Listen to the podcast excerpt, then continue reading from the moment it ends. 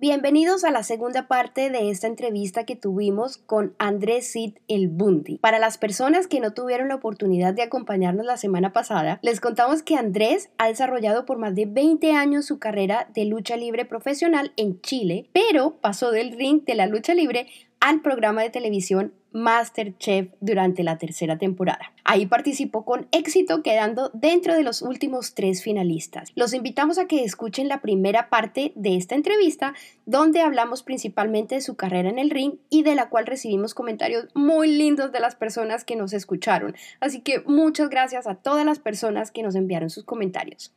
Hoy, en esta segunda parte, estaremos aprendiendo de su paso por Masterchef, un episodio lleno de risas, pero también de momentos fuertes, como los que Bundy tuvo que pasar con la enfermedad de su papá mientras filmaba esta temporada. Acompáñenos a este nuevo episodio donde tendremos la oportunidad de conocer más a fondo a Andrés y muchas cosas más que nos llevó a admirar aún más su gran personalidad y corazón. Así que esperamos que disfruten esta segunda parte donde estaremos hablando de qué pasa después de que él recibe esta llamada donde le confirman que ha sido seleccionado para participar en Masterchef. Aquí comienza el mejor podcast de variedad con entrevistas interesantes, invitados, entretenimiento, humor y muy buena energía. Acompáñanos todas las semanas a disfrutar en este espacio. Bienvenidos a Conversaciones con Alexandra, José e Iggy.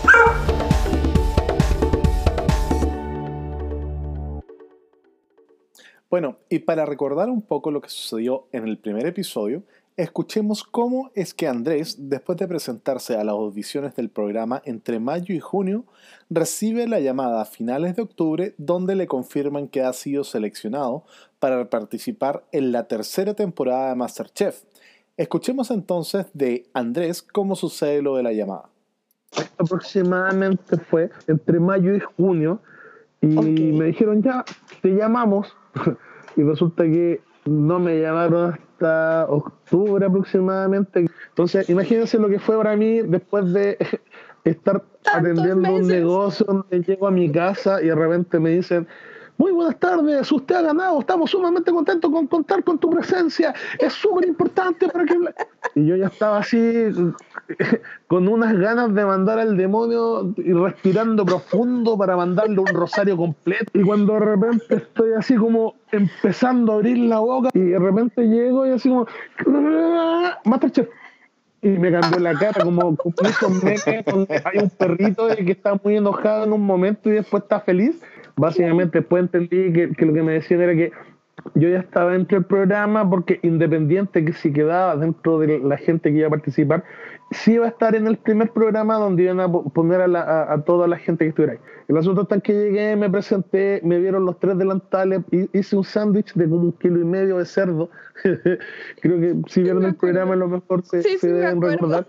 Eh, de hecho, hay mucha gente que. Ah, yo tuve una evolución en el programa, pero todo el mundo me habla acerca de ese sándwich, que quieren probar ese sándwich y, y Uy, sí, es que yo no me acuerdo y sabía súper rico. No, sí, pues sí, va con mi personalidad. Ah. Bueno, el asunto está que en, ese momento me dieron los tres delantales, cosa que yo no tenía idea qué significaba. De hecho, en, el momento en que ya estuve con, con los chefs ahí, agarré un tipo, lo levanté, lo, que era un productor, le hice una llave.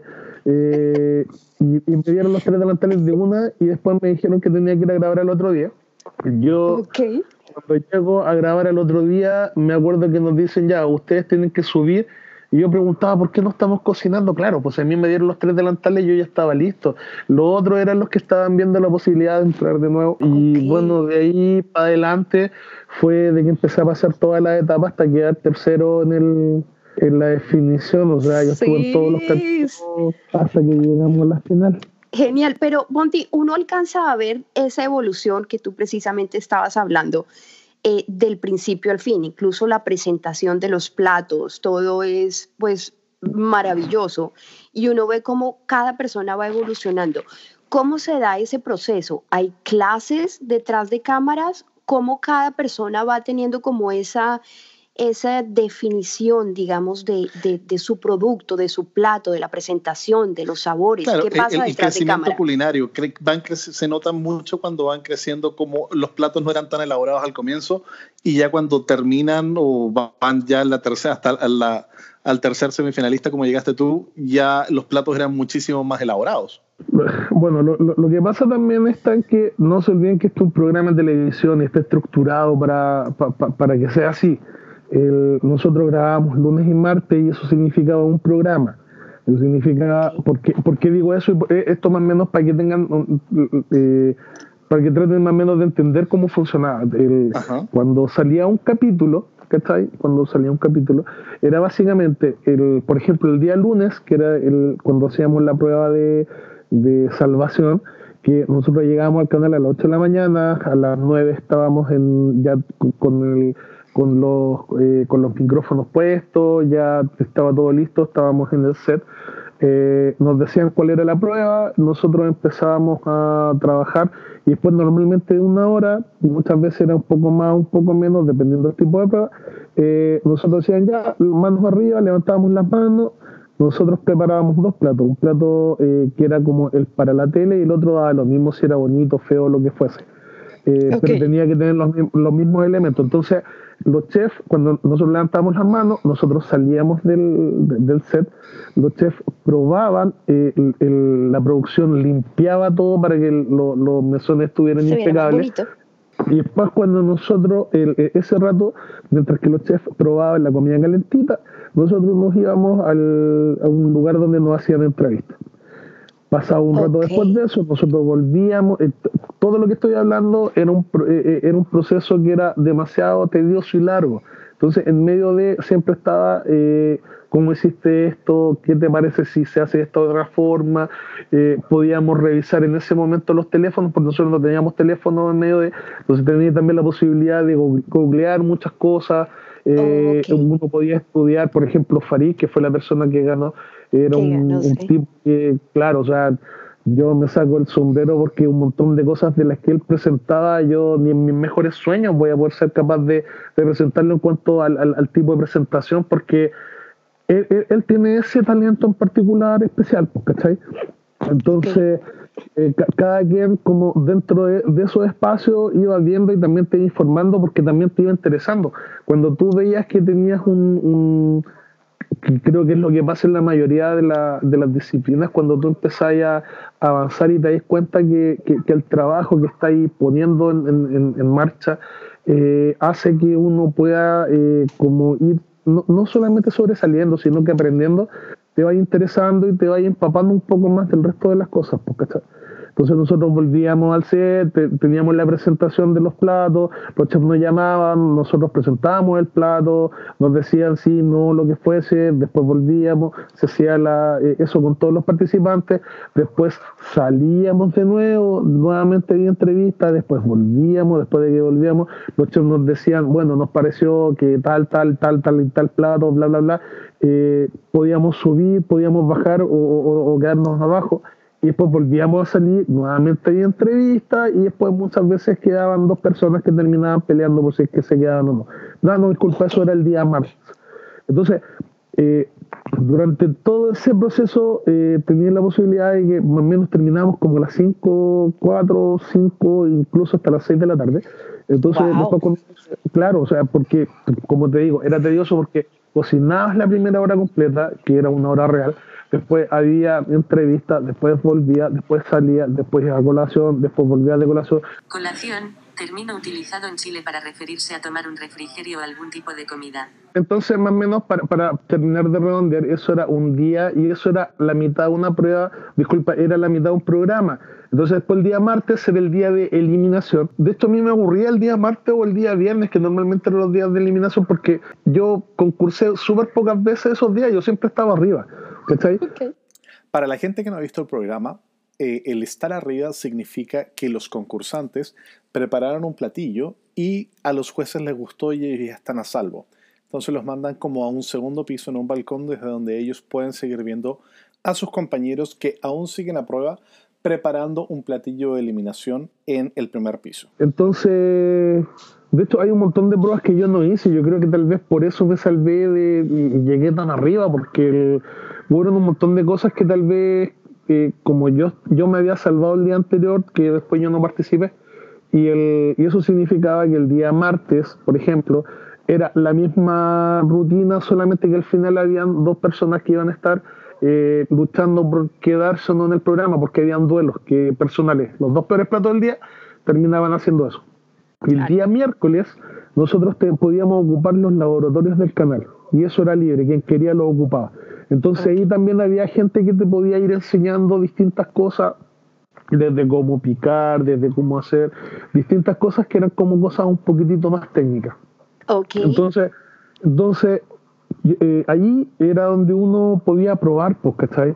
Eh, donde uno decía, eh, no sé, eh, está la posibilidad de que nos puedan enseñar algo, no sé, de comida eh, francesa. Monte, una pregunta. Cuando tú das ese ejemplo de, bueno, quiero aprender, por ejemplo, comida francesa, ¿quién es la persona que les enseña eso? ¿A quién le estás haciendo esa pregunta? No, pues nosotros habían chefs que no son los chefs que son los jueces, sino que gente, gente que trabajaba en los laboratorios del canal. Entonces ahí uno llegaba y, te decían ya, para poder hacer este tipo de platos, y uno tenía primero que todo que estudiar, averiguar, y ahí te daban los tips para poder hacer las cosas bien y uno podía practicar. Entonces nosotros llegábamos, eh, independiente que hubiésemos estudiado algo, eh, pero no es que yo estudiara, no sé, eh, arroz, y la prueba que venía fuera de arroz, eh, nada, o sea, a nosotros nos hablan acerca de los puntos, de algunas cosas eh, X que habían ahí y que los emplatados se trabajaban de esta forma, el equilibrio, eh, y, uno ahí iba trabajando, de, viendo algunas cosas y, ahí uno veía también cómo, cómo iba practicando, aprendiendo también una forma de cocina que era tal vez un poco más visual para un programa de cocina, sin, ir más lejos y, sin querer como cuestionar el sabor de cada uno de los que están ahí. Pero claramente si nadie está probando el sabor y la sazón de los platos, solamente te queda eh, creer en el criterio del juez cuando te dice si está rico o, malo. ¿Me cachai? Pero muchas veces la, el, el, primer plano al, al plato tú vayas a cachar si es que está muy seca la carne o, otro tipo de, cosas que, tú puedes ver, eh, pero también eh, si es que está bonito feo el plato y en relación a eso la gente que, que plata más lindo tiene una ventaja por sobre los que no éramos tan buenos platando, porque eh, el, el sabor solamente el juez lo sabe. Para mí es, a pesar de que nunca, por ejemplo, nosotros, por, cosas que han salido de esta temporada, nos hicieron ver, no sé, que eh, había favoritismo o que estaba arreglado, ¿cachai? Nosotros llegamos, eh, siempre estuvieron las mismas condiciones para todos y si uno tenía cualquier tipo de duda era con una apreciación personal de cómo veía las pruebas, pues nada más. Claro. Pondi, y hablando de los jueces, en tu opinión, ¿sentiste que hubiese algún juez que fuese más estricto que los otros? Eh, ¿Sabéis que yo, tuve eh, muy buena suerte con eso? Porque a pesar de que ven cuando fueron un poco severos conmigo en, distintas partes del programa, eh, yo tuve la suerte de que congenié súper bien prácticamente con los tres. yo, cuando partió el programa, eh, yo decía que Enio era mi chef favorito. ¿cachai? Pero el, después con el tiempo Ennio Carota era el, chef de ascendencia italiana que era como Einstein con el pelo loco con colores raros que se vestía. Eh, Alexander que le gustaba ver el español.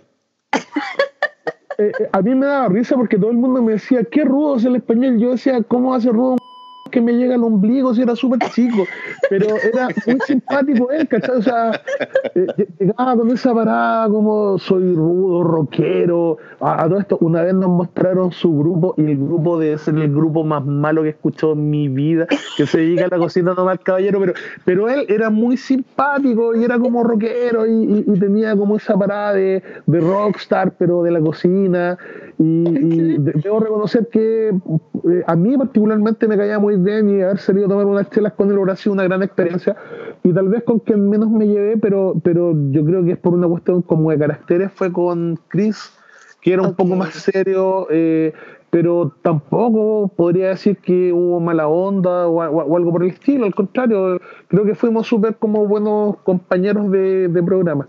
Y, el, y, sí, de, repente yo llegaba y a mí me daba lata como trataban algunos compañeros, pero también me acuerdo que bueno, a lo mejor era apreciación personal mía. Y, tal vez porque yo soy un poco transparente con mis sentimientos, que no me los guardo mucho, se me nota cuando me empiezo a enojar. Entonces, más de alguna vez pasó de que cuando me empezaron a levantar la voz, yo cambié un poco mi fisonomía y me empecé a acercar a los jurados y realmente, bueno, ninguno me llegaba más arriba de la nariz, entonces seguramente por eso eh, después también me criticaban los platos, pero tal vez no eran tan pesados como eran con los otros. ¿Cachai? Pero también me di cuenta que hubo una evolución en el programa que fue súper buena. Si Masterchef era un programa que era como para la familia, yo era un oligofrénico gritando como loco, era, era, tal vez no, no aconsejable si es que es un programa que lo ve la abuela, el, el papá, la mamá y el nieto, ¿me cacháis?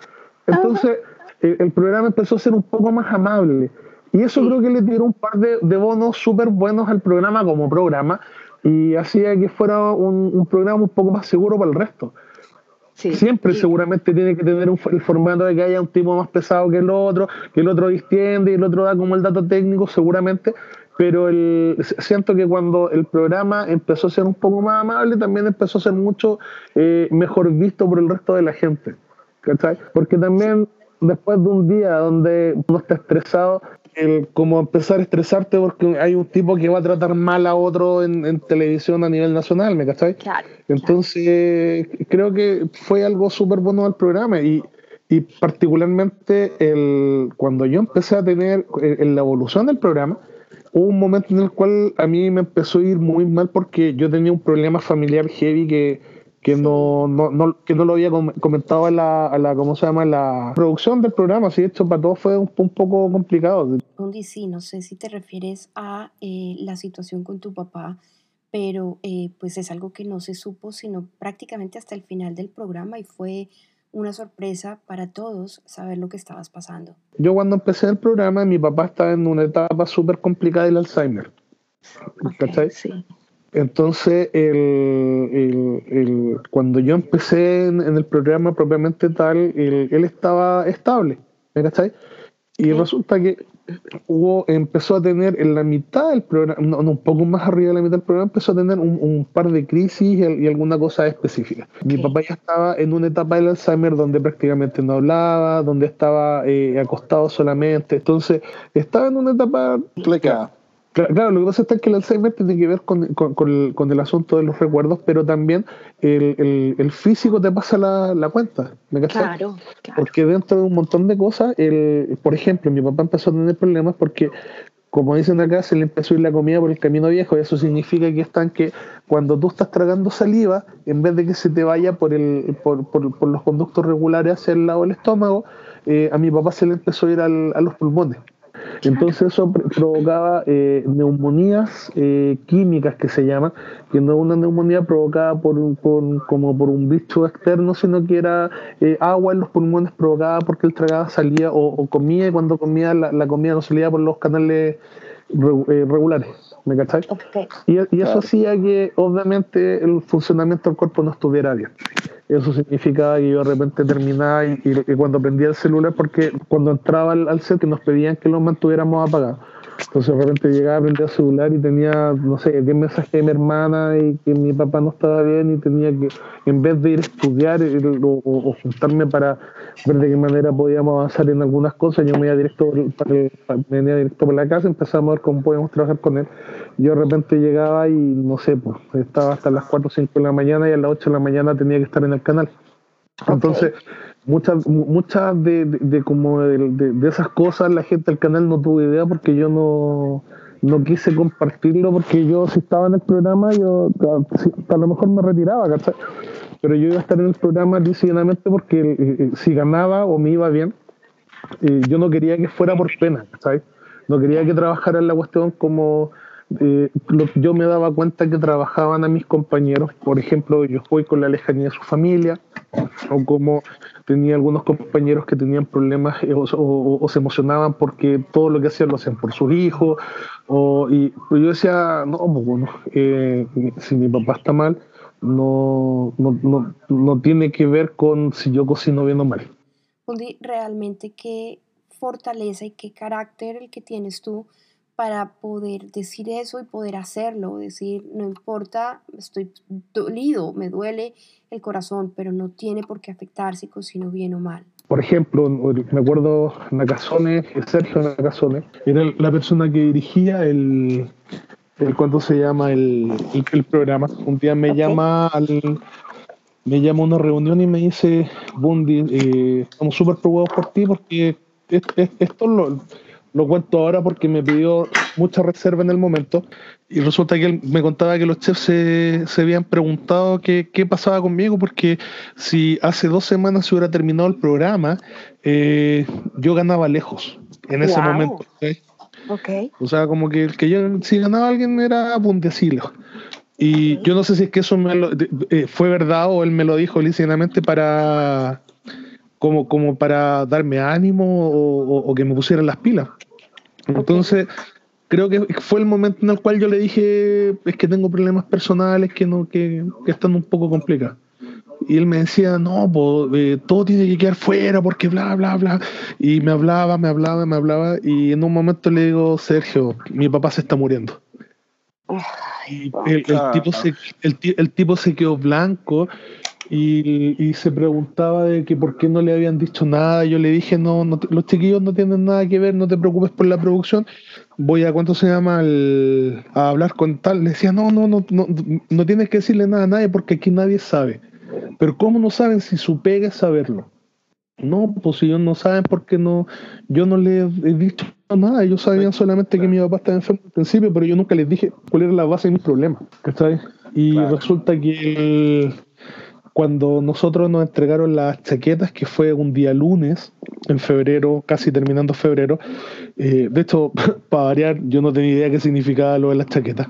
La chaqueta es cuando después de varios meses de producción y eliminaciones, quedan los últimos concursantes, en este caso eran siete, y comienzan prácticamente ya a competir por la final. En este momento se les entrega ya no un delantal, sino una chaqueta. Cuando levantamos estaban las chaquetas, están todos felices y yo decía, ¿y qué tal? No tengo idea. Eh, y bueno, el, pasar a la, a, la final eh, sí iba a ser el lunes que venía. Mi papá se murió el día viernes y de hecho me preguntaron si quería que yo quería que suspendieran la ¿cómo se llama? la competencia. Yo le dije que no, que si, si mi papá yo lo iba a enterrar el día sábado domingo, yo el lunes iba a estar allá.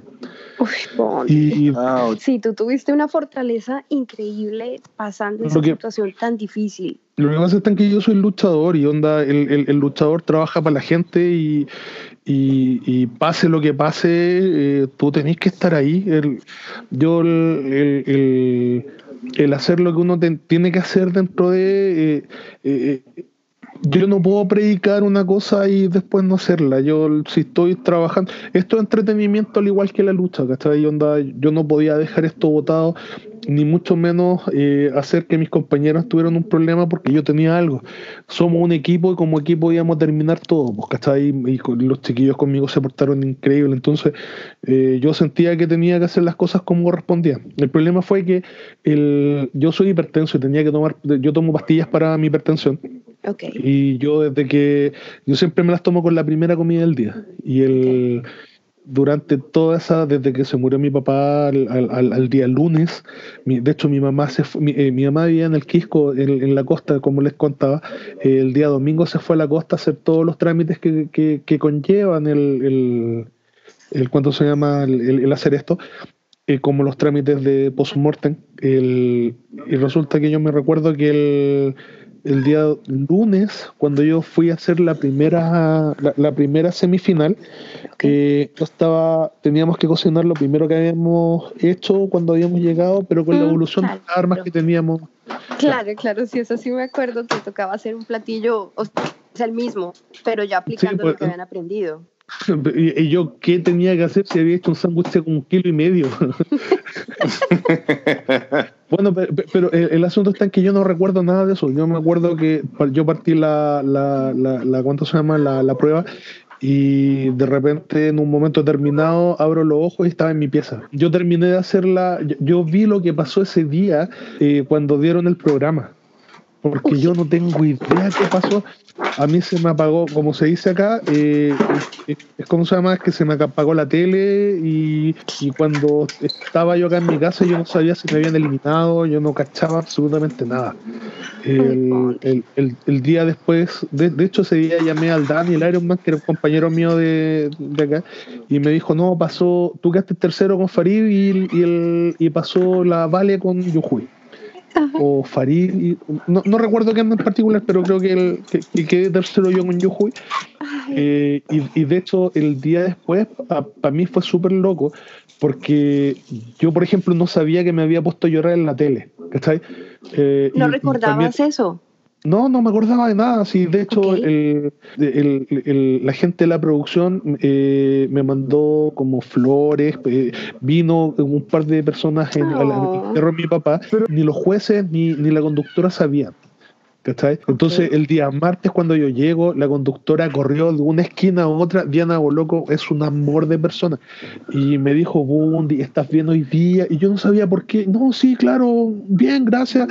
Eh, eh, ¿Estás bien? ¿Necesitas algo? Y me habló con cinco minutos, siendo que ellos no pueden tener contacto con nosotros, para mantener la, la como la parcialidad cuando están presentando a la gente y todo. Claro, claro. Y, o sea, siempre fue buena onda con nosotros, pero yo no cachaba por qué me hablaba tanto. Y me habló de mi papá y dije, ¿cómo sabe? Dije, ya, a lo mejor ya saben, porque la producción les dijo. Me, sentí, si bien no mal, pero sumamente raro al momento que me veo y me veo que, pasó todo lo que pasó ese día, eh, porque yo no me acordaba de nada. Pero Bondi, yo creo que eso es un momento que todos precisamente te admiramos muchísimo más, porque tener la fuerza de estar cocinando, concentrándote en otra cosa, cuando tal vez la mitad de tu cabecita estaba pensando en otra cosa, tu corazón también está tal vez partido. Y claro, en otro lado. Claro, y tú sin embargo le pones la fuerza, y lo sacas adelante y además sin que la gente sepa o no todo el mundo sepa, lo que tú estás sucediendo, eh, lo que está sucediendo en tu vida, pues realmente es una cosa que, que a, todos nos sorprendió, porque yo creo que hasta ese punto nadie sabía, ninguno, ninguno, ni la audiencia, ni nadie sabía qué era lo que estaba sucediendo en tu vida y qué era lo que estaba sucediendo con tu papá.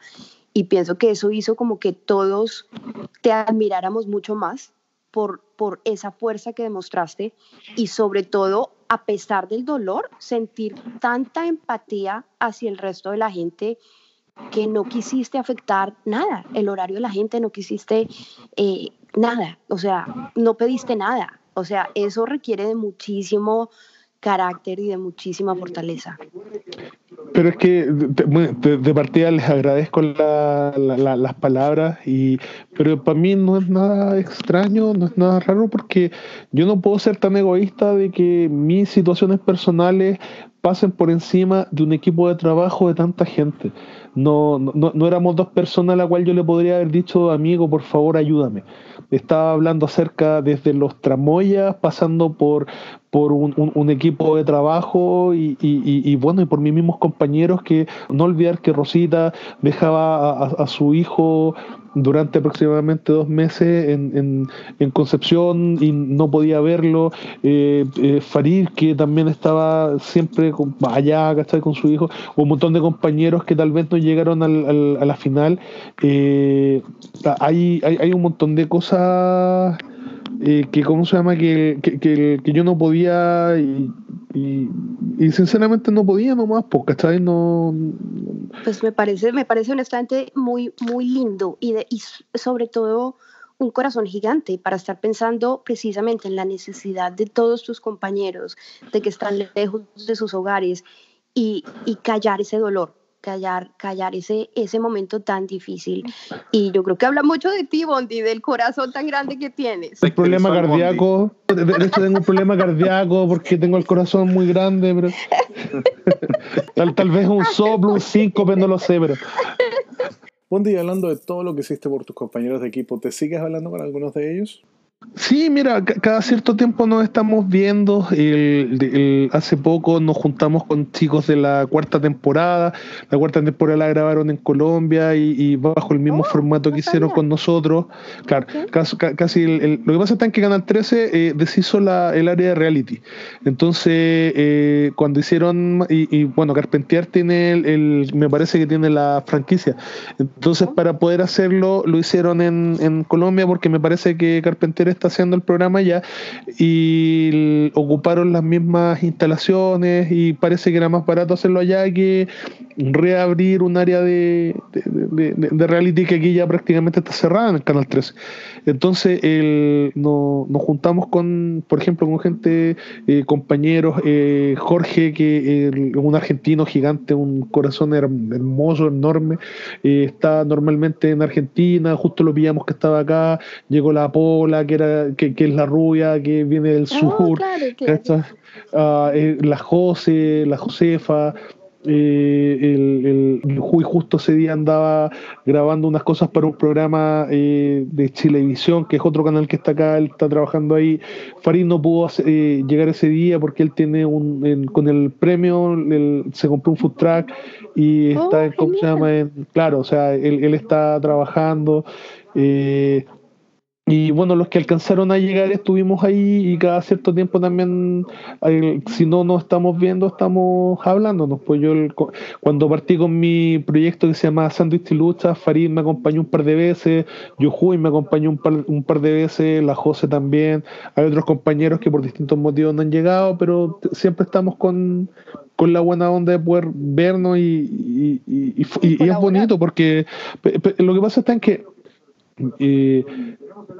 para mí, o sea, yo voy a hablar así a, nivel súper personal, eh, como llevo con, exposición pública hace tanto tiempo, yo soy doble de acción, he estado en un montón de películas, ¿cachai? Acá en Chile, en, las cuales nosotros llegamos y hacemos las escenas de riesgo. Eh, de hecho, estaba recién hablando con mi mamá que me iban a atropellar y, para, que, disculpa, que estaba postulando que me atropellaran y me decía, hijo, pero usted ya no es un lolo, ¿por qué quiere hacer eso? ¿Acaso no, acaso no, no, ve un futuro que tiene que hacer eso? Y es como, claro, o sea, nosotros, es lo que nos gusta, pues nos entretiene. Si no estamos luchando, estamos. yo, no sé, pues mi, mi manera de ver la vida está en que yo entretengo al resto de la gente. Hay un montón de gente que, no sé, pues eh, es, doctora y, y, ve por el, por el cuerpo. A mí me gusta entretener el alma a la gente. Y, y si se puede lograr de alguna forma le, damos, o sea, todavía la gente se mata de la risa y me escribe y chapa la pachala, que, que es una grosería escrita solamente con, con, con, ¿cuánto se llama? Con, con, vocales. Eh, eh, y yo le decía, yo le decía a Yujuy, yo le decía a Yujuy que chapa la pachala significaba amigo. Entonces era, nos veíamos decía chapa y él me decía la pachala. No, espérate, chapa la pachala, como, como chinito. Y nos dábamos un, entonces eso salió en la tele y todo. Eso salió en la tele. Sí, pues. Y, lo, gracioso de todo fue que ni siquiera fue planificado porque con el tiempo ya era un saludo que teníamos él, el Dani y yo. El Dani era el Ironman. Entonces era como eh, nos dedicamos unos platos. Entonces yo le dediqué mi plato a él y me dijo ya chapa la pachala. Y salió en la tele. Y yo, yo te juro que no, jamás la repercusión jamás la pensé. Pues, o sea, no, y es como, oh, ¿qué le estoy diciendo al chinito? O cuando contábamos que íbamos los cafés con piernas los cafés con piernas es algo, me parece que es como Hooters, pero acá con cafés. porque, y un, poquito menos de ropa que Hooters. Eh, claro. Lo que pasa está en que creo que los cafés con piernas es una cuestión que sea como acá en Chile y en dos países más. Creo, que no. Llegaron aquí también llegaron. Llegaron. Ah, ya, excelente. Este año, este año hay unos acá en, en California. ¿Y cómo, sabes tú? Me han contado. Ah, sí, muy conveniente. Literalmente, literalmente me contó una amiga rusa. Ay, ay, una amiga rusa más encima. Ya, déjame hasta ahí no. Ahora, ahora, bien, el, el, el, asunto del café con perna también, pues, o sea, el, eh, tiene que ver con que cuando nosotros nos cableaban, cableaban es cuando te ponen los micrófonos. Nos cableaban a las 8 de la mañana y cuando terminábamos de, de, de grabar cualquiera de los segmentos, nosotros siempre nos quedábamos con los micrófonos puestos. Okay. hasta, que, hasta que nos íbamos. Entonces, muchas veces lo que conversábamos entre medio de terminaba haciendo que, los, que, la misma gente nos dijera, pregúntale por los cafés y, todo. y a mí igual me daba risa porque a Yohui le, se ponía nervioso y le daba vergüenza. Entonces, de repente se me salía el diablo que llegó dentro y le decía, oh, Yohui, ¿por qué no? Y, y este otro me decía, ah, pelo, pelo Bundy, te, wow. de hecho, sí, también esta diferencia, más de alguna vez me ha dicho, Bundy, concha tu madre, te voy a sacar la chucha. que, que es como una vez seguía diciendo que te voy a pegar. Es la versión el, chilena de Te voy a pegar. Claro, sí. o sea que yo no. voy sigue viviendo en Chile, se quedó viviendo en Chile. No, él, él, él por lo menos él dice que es chileno, po. Ah, Ay, no, yo chileno, po. Sí. No, y de hecho, Ay, él volvió, volvió este año a Estados Unidos, a Estados Unidos, clarito, a China, estuvo como tres meses por allá, estuvo con su familia, ya volvió y pretende volver a fin de año. Ok, ok, bueno, pues nos saludas a todos y Ponti, de verdad que nos duele mucho llegar a esta última pregunta porque no, estamos disfrutando porque, muchísimo el podcast. Es que te quiero seguir escuchando. ¿Qué te dejó a ti el... Después de Masterchef, ¿qué, ¿qué te dejó a ti el programa?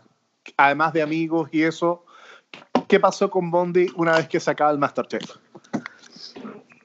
Creo que Masterchef marcó un antes y, un después en relación a un, montón de, de tópicos como súper personales. Porque si soy eh, sumamente como honesto en cuanto a lo que son las lucas y ese tipo de cosas, eh, no, de hecho me fue más mal que antes, pero eh, para pa ojos de la, lo, explico, acá normalmente cuando habían eh, realities o, o, este tipo de programas que tengan algún tipo de exposición, normalmente la gente los tomaba porque después tenía la posibilidad de hacer eventos y un montón de cosas relacionadas con el tema, y con Masterchef, no sé si nosotros fuimos muy fome o qué pasó, pero eh, fueron súper pocos los eventos que, en los cuales puede participar de, de, de esta forma, ¿cachai? Eh, pero dentro del mundo de la lucha libre, al momento en que hubo un luchador que era conocido en todos lados, eh, hizo que pudiera conocer un montón de partes de Chile porque me llamaban a eventos de lucha, entonces como que se pudo reafirmar el, el, el, el, nombre mío como luchador. Y volviendo un poco a eso, es que subió la cantidad de gente que tengo en Instagram. Hay mucha gente que me habla, hay gente de Colombia, Venezuela, de, de, de, de distintos lados que me hablan. el, por ejemplo, tengo 20 mil y tantos seguidores en Instagram y no tengo idea cómo funciona eso.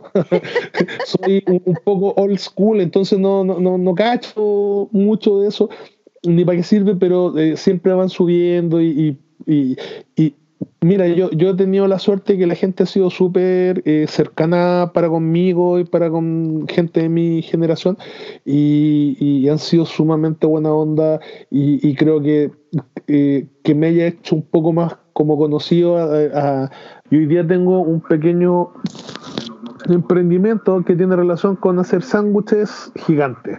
¡Oh, genial! Ahora que estoy haciendo los sándwiches que son grandotes, o sea, de, de hecho mi eslogan es, si puedes cerrar la tapa, no es un mundi.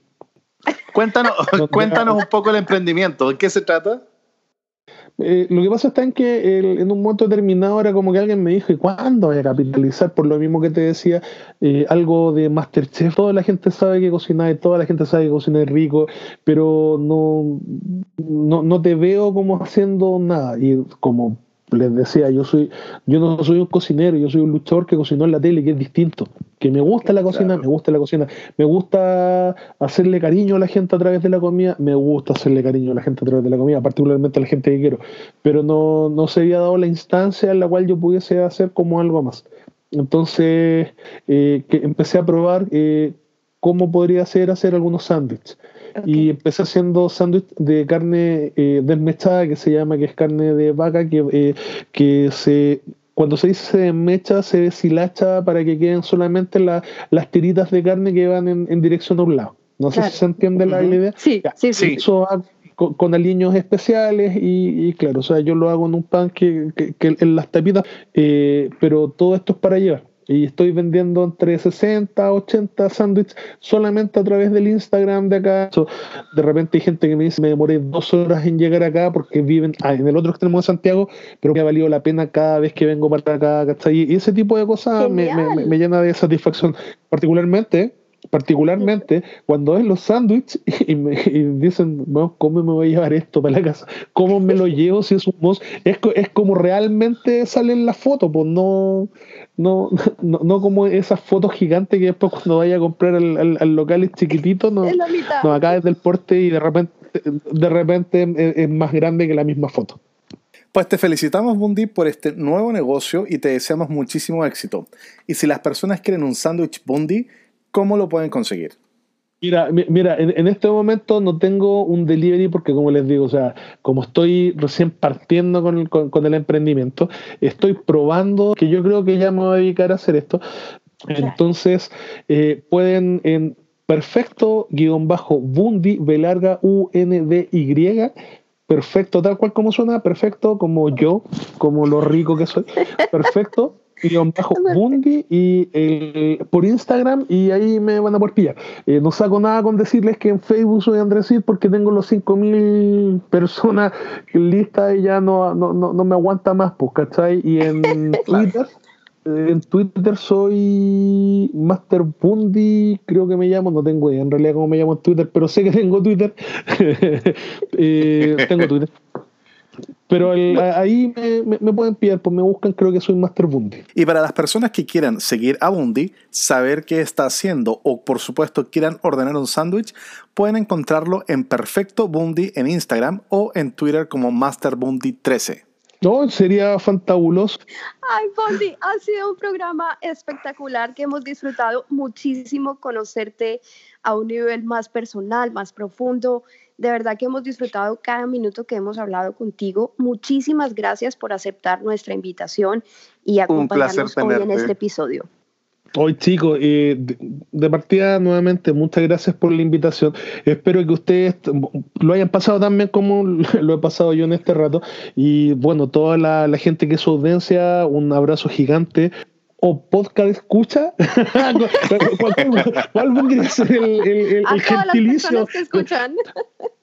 a, toda la gente que escucha, un abrazo gigante y no se olviden nunca que Bundi aplasta, que estén muy bien, adelante estudios. Bueno, Bundi, pues muchas gracias por haber aceptado nuestra invitación. Ha sido una entrevista en la que nos hemos reído de principio a fin, hemos aprendido sobre ti, también tocamos aspectos pues muy duros y la forma tan valiente, tan fuerte como tú nos enfrentaste. Eh, y bueno, qué lindo ha sido eh, tener esta oportunidad de conocerte y de conocerte un poco más a fondo y también de ver qué sucede detrás de las cámaras. Gracias por compartir con nuestra audiencia tu vida, compartir tantas risas y dejar que las personas que no te conocieran fuera de Chile conocieran a esa persona con tanto calor humano y gran corazón. De verdad, Bundy, que te deseamos muchísimo éxito en todo lo que emprendas. Bueno, y a las personas que nos escuchan, los invitamos a que suscriban a nuestro podcast. Cada semana tendremos invitados especiales en diferentes tópicos, así que no se lo pierdan. Recuerden que nos pueden escuchar en las diferentes plataformas para podcast como Stitcher, Google Podcast, Apple Podcast, Anchor, Spotify y Castbox, entre otros. Y no olviden enviarnos sus comentarios a joseyalex.com donde también tendremos la información de nuestros diferentes invitados. Gracias por acompañarnos en otro episodio de conversaciones con Alexandra, José e Iggy también.